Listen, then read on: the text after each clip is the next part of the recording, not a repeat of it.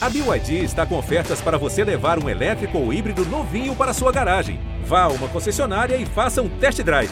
BYD, construa seus sonhos.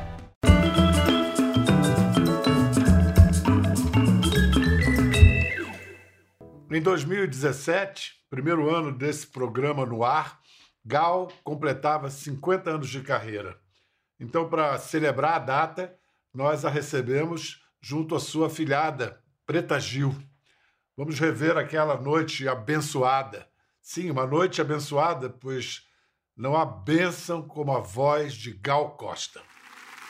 A mais bela voz entre as mais belas. Um cristal na história da música brasileira, cada vez melhor, mais fina, mais sofisticada. Um avatar sereno de nossos anseios aflitos por liberdade.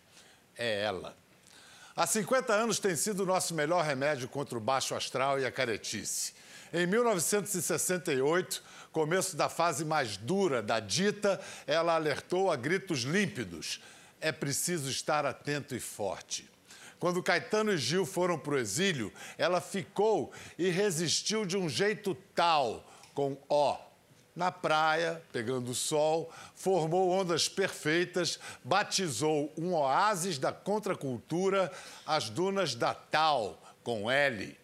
Quando veio a democracia de olhos inchados, ela mandou o Brasil mostrar a sua cara, mostrando bem próprios peitos. Agora, sempre como quem não quer nada, toma toda a liberdade que encarna, expira e inspira divina, maravilhosa, fatal, profana, estratosférica, Gal, por exemplo.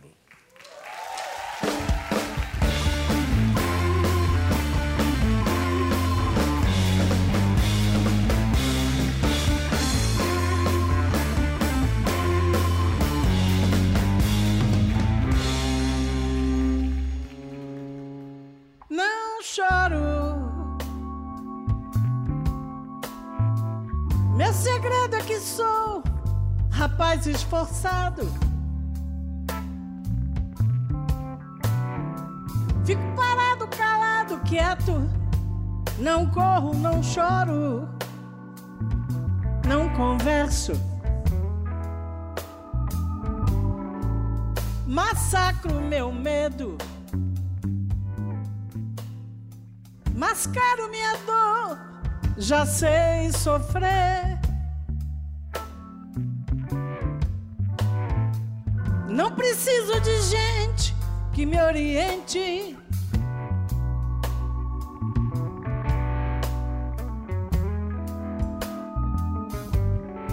Se você me pergunta como vai, respondo sempre igual.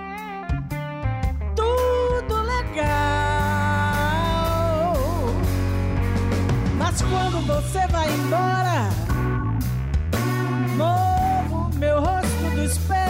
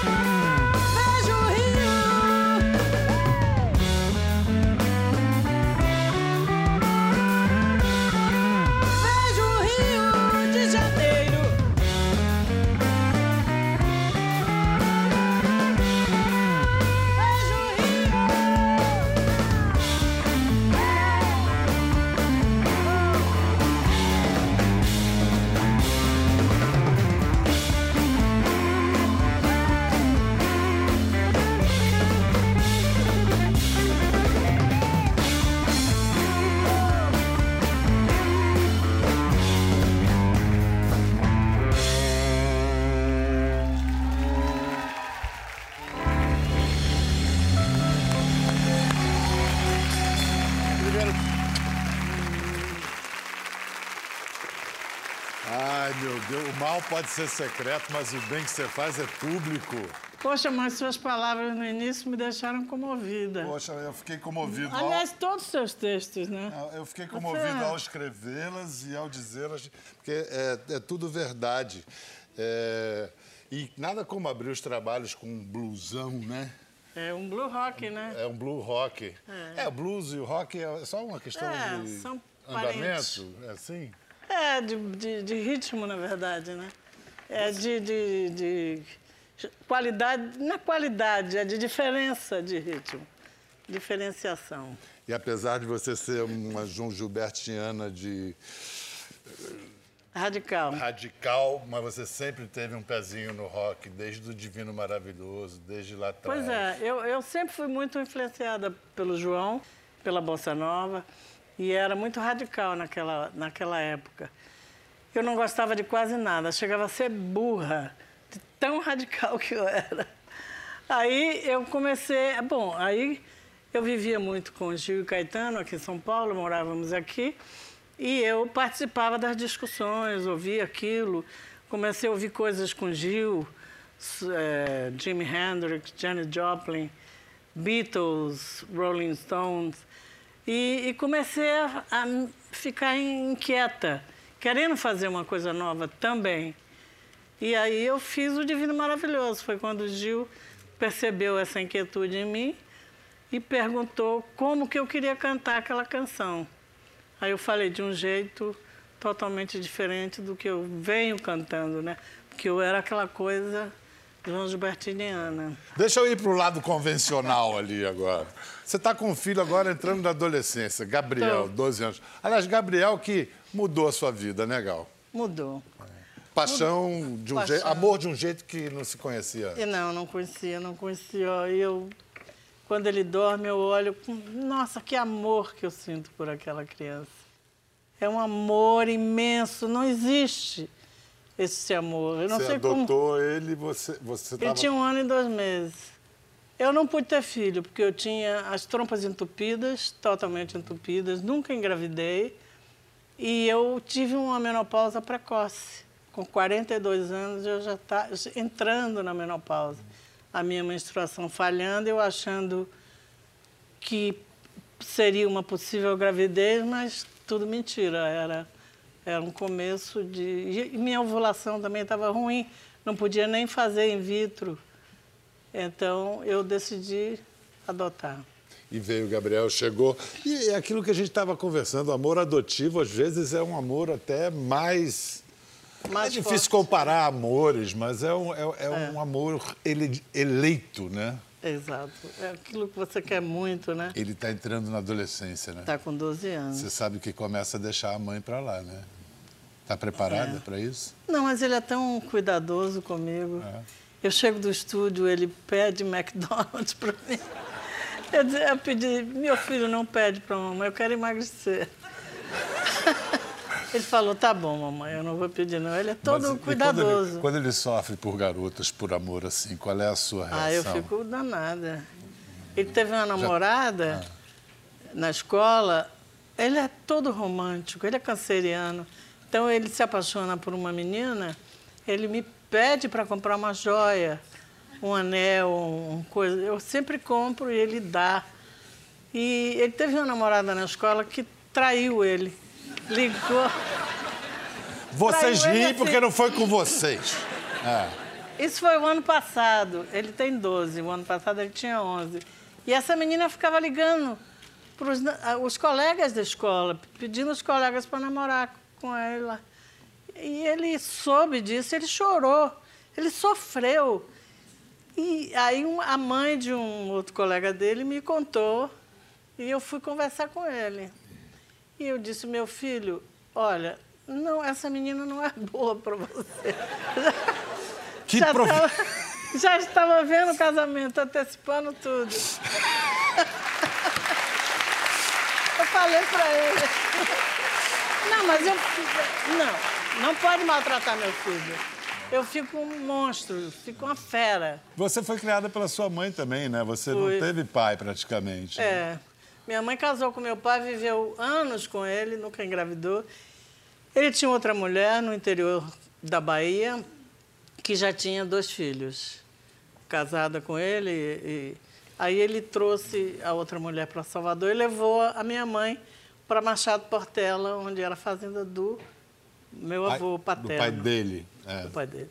E aí minha mãe ele já estava conversando sobre é, disquite. Na época era disquite, né? E chegou lá, eles namoraram, ficaram uns dias lá. E minha mãe voltou grávida. De Maria da Graça. É, de Maria da Graça. E, e já estava...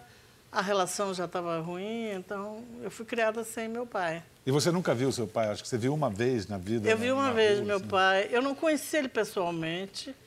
Eu vi uma vez meu pai passar, porque uma prima minha, irresponsavelmente, me disse assim: seu pai passou aí. E, e, a casa da minha tia era muito grande e eu fui para o portão para ver e vi um homem gordo, careca, de terno branco, de linho, meio amassado, com a criança na mão, que devia ser meu irmão caçula, com quem depois eu trabalhei e tudo. E, e essa é a imagem que eu tenho do meu pai. E eu, quando eu era pequena, eu sofri muito por não ter a presença de um pai. Minhas colegas, minhas amigas todas tinham.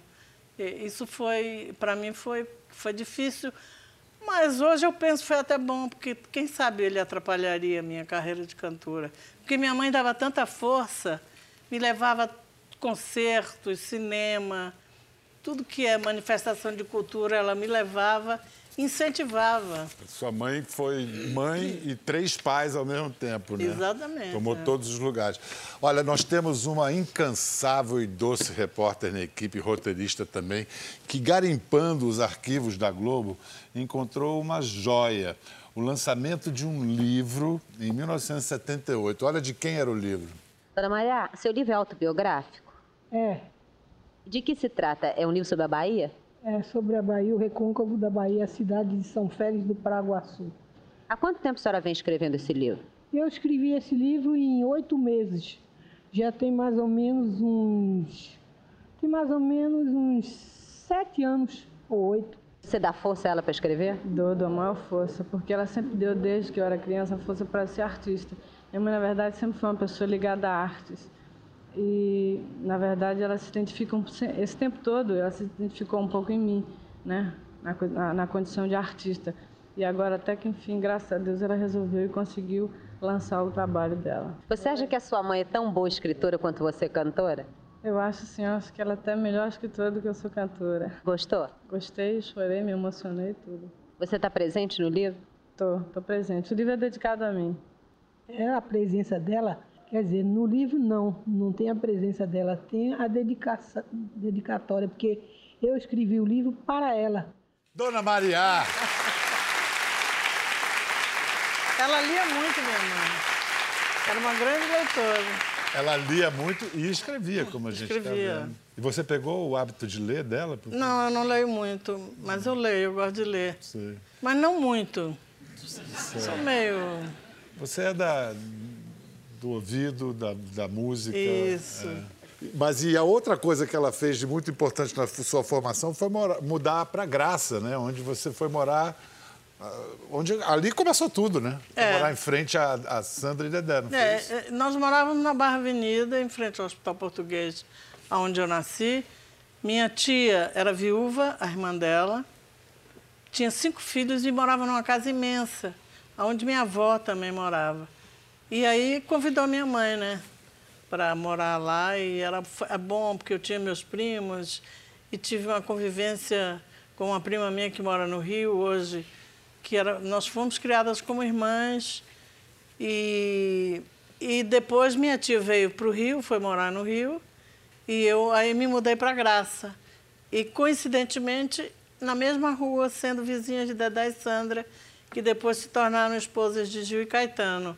Mas a gente já se conhecia do Baiano de Tênis, um clube que eu frequentava e conheci elas de lá desde Do cinco tempo anos. em que negro não entrava no baiano de tênis, como disse Gil na música depois, anos depois. Né? É. E foi por isso que você conheceu Caetano. E Dedé levou Caetano para ouvir aquela cantora. É, eu conheci primeiro o Gil através da TV. Caetano eu conheci depois no programa do Carlos Coquejo. Uhum. E aí a Gilda, a Gilda o nome dela, esqueço agora. Ela é professora de Dedé, de dança. Sim. Me viu cantando numa reunião lá e, e, e chamou Caetano.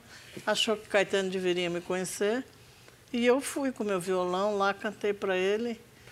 Quando Caetano me ouviu, ele perguntou imediatamente: Para você, quem é o maior cantor do Brasil? Eu falei: João Gilberto. Ele falou: Também acho. Me dá aí seu violão que eu vou lhe ensinar uma música minha. E me ensinou a canção e eu cantei. Dá para cantar para gente o violãozinho Nossa, ali? o violão é horrível, mas. Você não tem tocado muito violão, eu presumo? Não. Tocar violão é que nem andar de bicicleta. Você para, aí esquece. Esquece, mas não cai. Sim, foi você quem não quis voltar.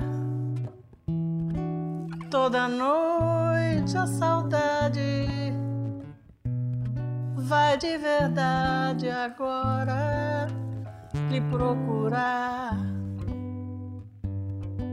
Como a mim que a tristeza tem para sempre perdido além do sorriso, já sem poder chorar. Ah, nosso amor foi bom, foi de não se esquecer. Era pra sempre, foi tão bonito, era de se esperar renascer. Mas foi você quem não quis voltar. Toda noite a saudade vai de verdade agora lhe procurar.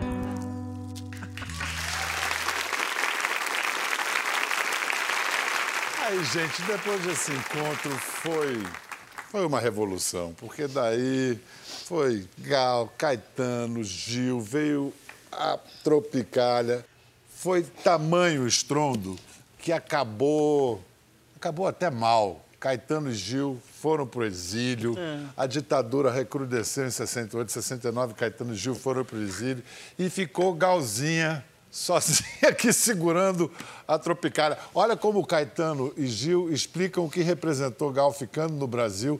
Eles falaram disso no início da década de 80, quando me deram uma entrevista para o Globo Repórter.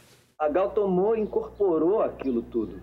Ela, quando a gente foi para Londres, a Gal foi é, Sozinha, mais do que uma musa, um avatar de toda a coisa, né?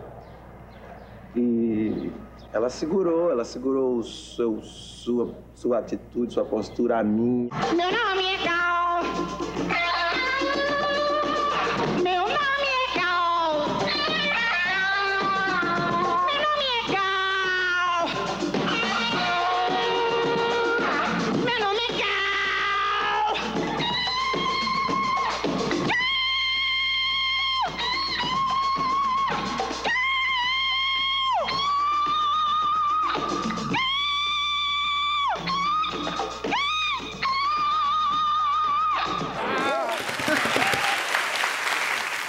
Que, eu, queria te perguntar é muito bonito, simbolicamente é lindo, ser avatar, segurar. Mas esse, a própria expressão segurar tinha uma barra aí, né? De É, uma segurar uma isso. barra. Você sempre demonstrou muita leveza e tudo, mas qual foi o peso disso? Muito, era muito difícil. Primeiro porque eu tava, me sentia muito só é, e depois eu me vestia com aquelas roupas que eu usava normalmente e as pessoas não gostavam nas ruas, me agrediam, me chamavam de piolenta, vai tomar banho. E então era era pesado. E eu ia para Londres, voltava, trazia coisas deles e mas assim, na época eu não tinha muita consciência política dessa coisa. Depois é que eu fui Você fazia o que tinha que fazer. eu fazia o que tinha que eu fui dire... manda manda pau, né? É, eu recebi as energias. Enfim, eu fiquei aqui, depois eu comecei a entender o meu papel é, de segurar, manter vivo a- a- a- o tropicalismo. E tem, teve aquela praia que eu comecei aí com a, com Macalé, Era uma praia onde Tinha um tinha emissário um- submarino. é, era um concerto, ninguém ia. Eu comecei a ir com Macalé e as pessoas começaram a ir.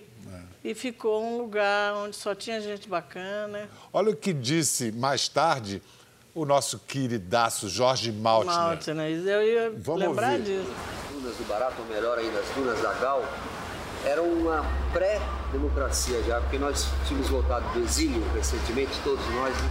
e aqui foi como um território liberado pelas autoridades. Não digo só que aqui, e, de repente isso se transformou, a meu ver, num laboratório do que viria a ser a futura democracia brasileira. Então aqui nas dunas do Barato as pessoas falavam o que queriam, falavam mal da política, é, faziam coisas que não, não podiam fazer, né? Lá, se fosse para lá, já eram presas, aqui podia. Era uma espécie de um território livre, encravado no meio da ditadura, da passagem de Médici para Geisel. Então, e os cantores, os músicos aqui presentes, entre os quais eu me incluo modestamente, mas principalmente a Gal, Macalé, Caetano, que vinham aqui assiduamente, eles representavam muita coisa politicamente. E o que, que eles representavam? A liberdade, essa sagrada liberdade é a coisa mais importante. Então eu definiria que essas dunas da Gal eram e serão para sempre as dunas da liberdade. Ah, que bonito. É, isso mestre. mesmo, é isso mesmo. Eu queria chamar uma, mais uma convidada de hoje, que é muito próxima a você. Lembrando que para o Gil, a Gal, Gil chama a Gal de gaúcha. Gal chama Gil de Giló. E eles são amigos que viraram parceiros, parceiros que viraram compadres. A filha de Gil é afilhada de Gal. Ela também virou cantora e é uma mulherona, ou melhor, um mulherão, como se diz hoje em dia, da porra. Preta Gil!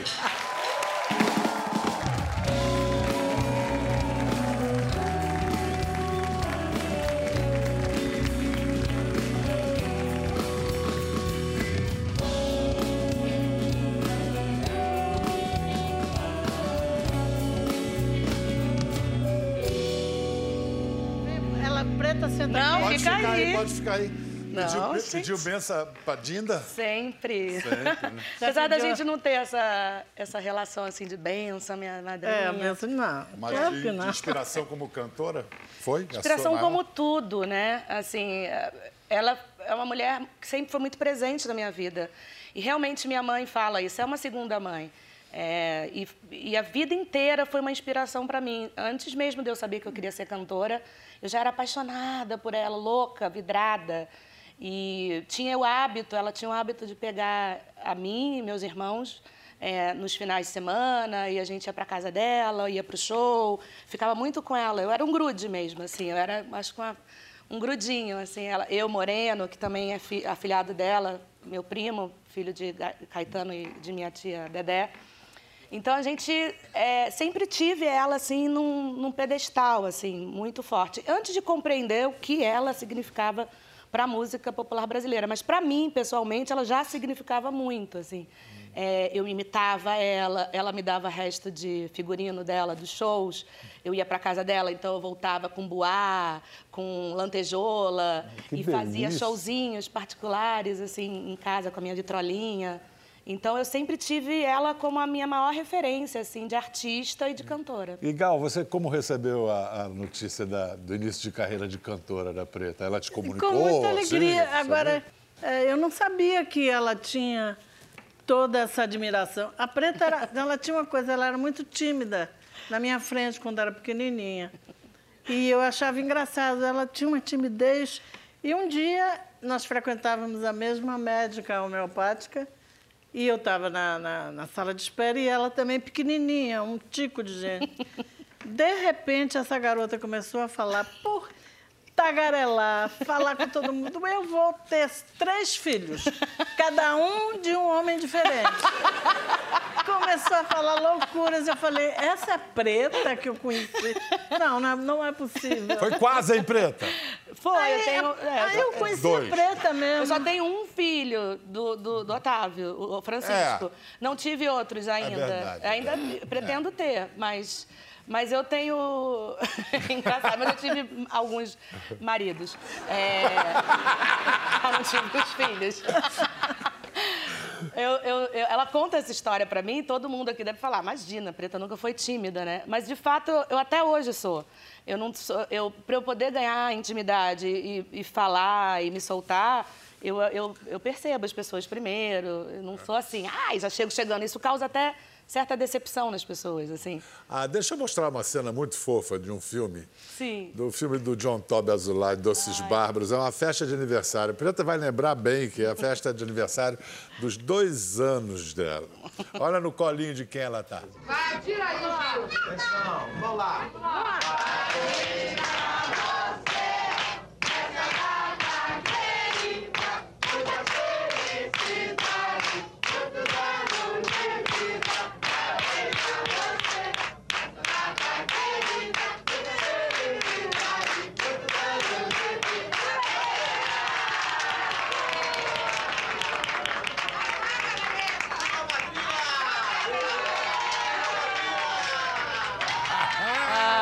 que fofa. O que a gente vê é um astral muito legal ali.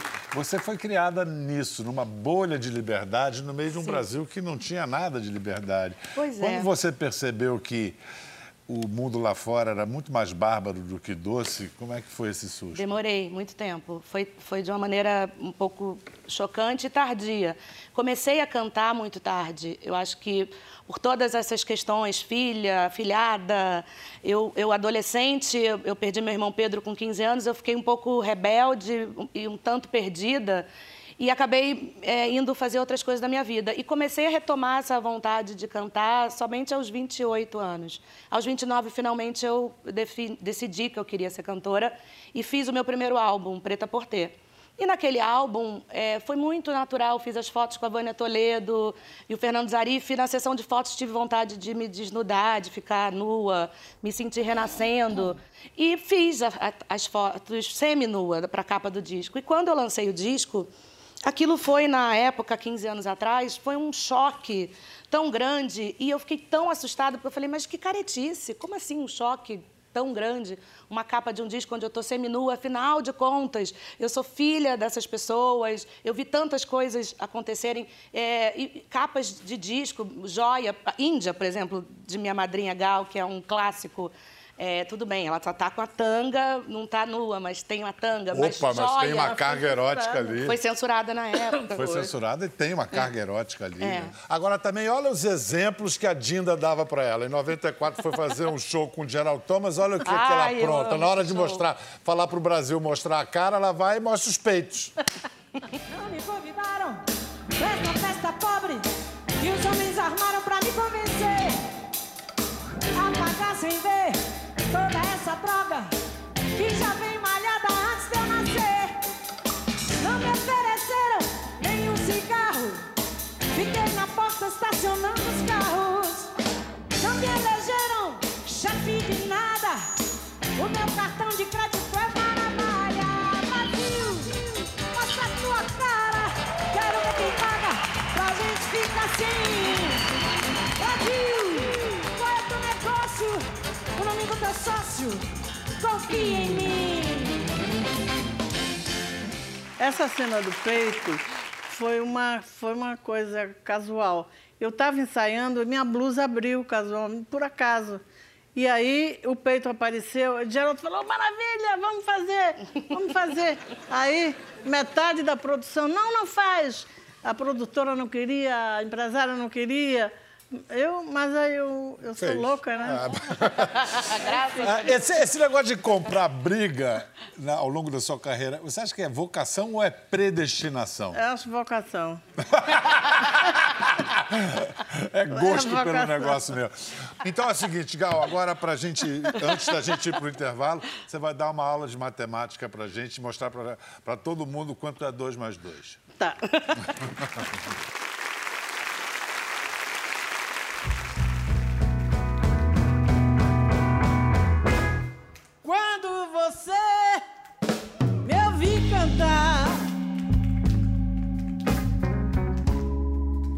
não creia, eu não corro perigo. Digo, não digo, não ligo, deixo no ar. Eu sigo apenas porque eu gosto de cantar. Tudo vai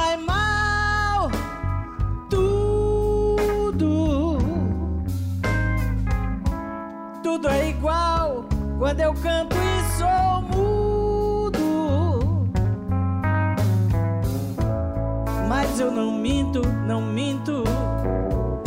Estou longe, perto. Sinto alegrias, tristezas e brinco.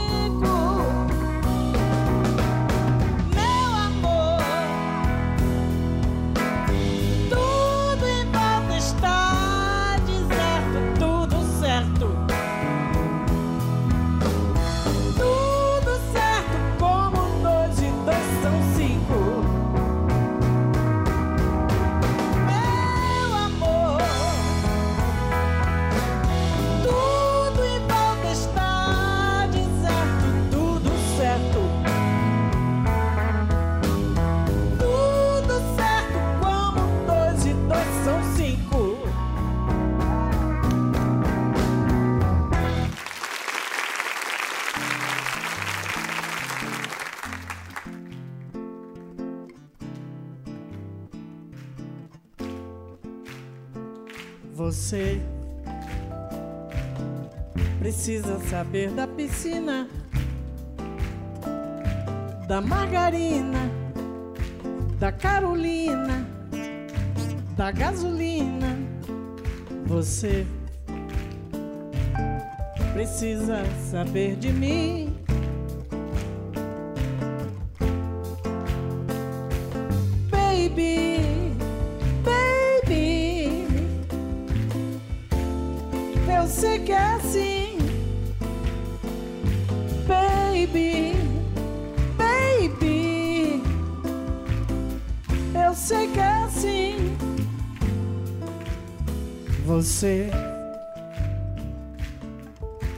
Precisa tomar um sorvete na lanchonete, andar com a gente, me ver de perto, ouvir aquela canção do Roberto.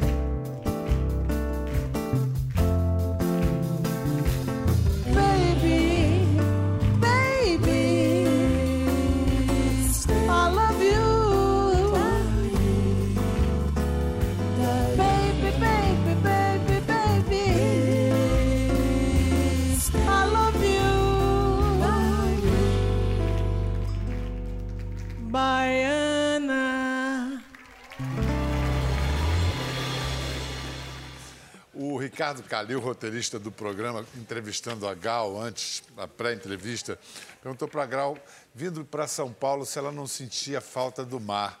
E Gal deu uma resposta tão poética, tão bonita. Ela falou: Olha só, hoje eu mim." não preciso mais olhar para o mar, porque o mar habita dentro de mim. É, é verdade. É verdade. Tá? Você eu não tinha. sinto falta. Eu sentia. No início, quando eu morava aqui, que Caetano e Gil foram para o exílio, eu ainda fiquei um bom tempo aqui. E Sentia eu sentia muita, sentia falta. Tanto que eu fui para o Rio, contratada por Ricardo Amaral, para fazer um show na sucata, e eu acabei ficando lá por causa do mar. E hoje eu moro em São Paulo, adoro, não sinto a menor falta do mar.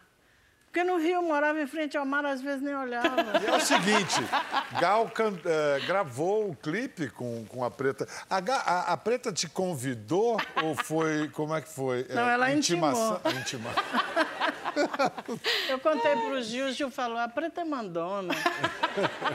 Ela mandou um WhatsApp pra mim dizendo, Dinda, essa é a música que você vai gravar no meu disco.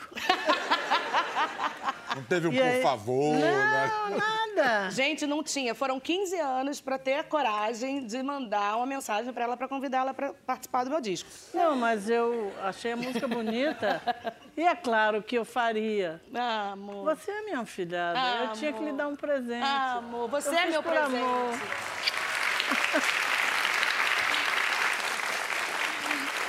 Vamos ver. Vamos ver esse momento precioso. Vá se benzer. Vá se benzer.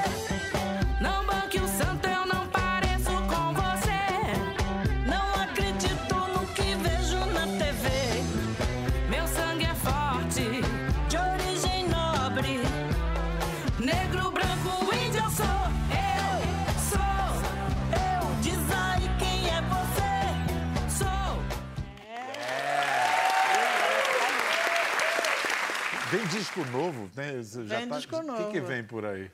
Ah, não vou contar, não. Ainda tem mais coisa que eu. Você sabe que eu sonho muito, às vezes, com canções prontas. Elas vêm prontas e eu acordo e não lembro nada. Eu sonhei que Caetano compunha duas músicas, a música tocando no meu sonho, linda. Eu acordo não lembro. Quem sabe ela chega, né? No outro dia eu sonhei com uma letra, uma letra. Era uma letra de Caetano, porque Caetano vai fazer uma letra para uma música que está no meu disco. Pelo menos ele me prometeu.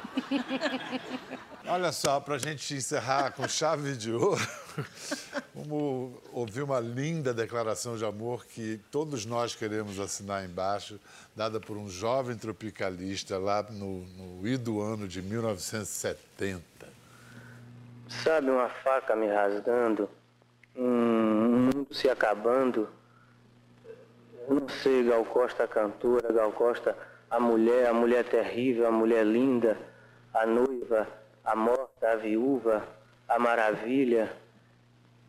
É muito difícil falar essas coisas. Eu não sei, Gal Costa sempre me trata com choques elétricos. Eu chego para ver ela e, vejo ela e me arrebato por ela e me arrebento por ela e me desarrumo por ela. Não sei, é sempre surpreendente. Eu nunca sei o que vai acontecer. Cada vez acontece uma coisa estranha. Cada vez é como a vida tivesse se partindo, se começando, se acabando. Gal Costa é muito maravilhosa. Quem ousa discordar de Tom Zé?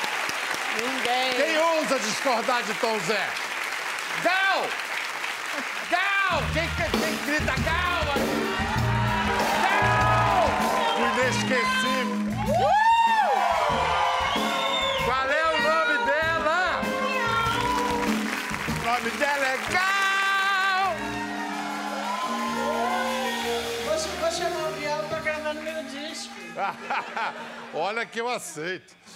Olha, para terminar, a gente vai homenagear o cara que a Gal lançou, o grande, grandíssimo, eterno Luiz Melodia, que nos deixou só assim esse ano, mas ele continua com a gente. E vai ser Preta e Gal cantando Pérola Negra. Não, quero ouvir, quero ouvir, quero ouvir.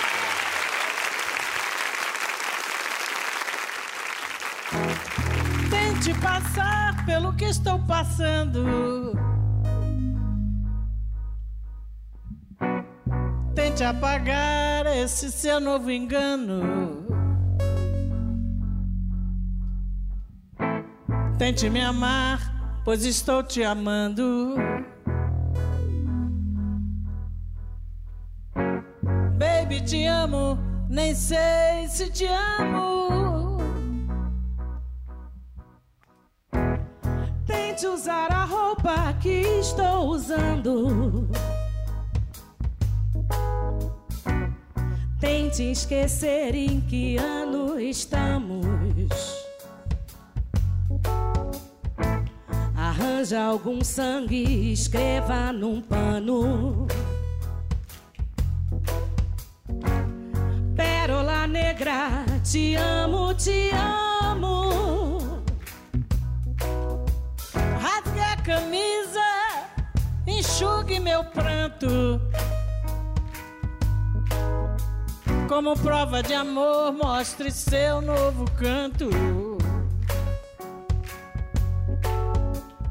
Escreva num quadro em palavras gigantes. Pérola negra, te amo, te amo.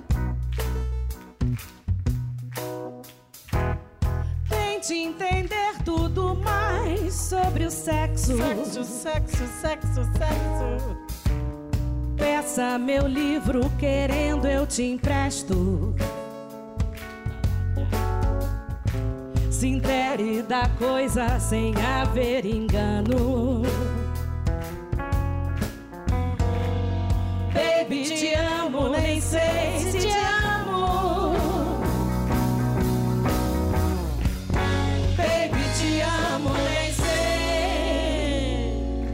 Gostou da conversa? No Globoplay você pode acompanhar e também ver as imagens de tudo que rolou. Até lá.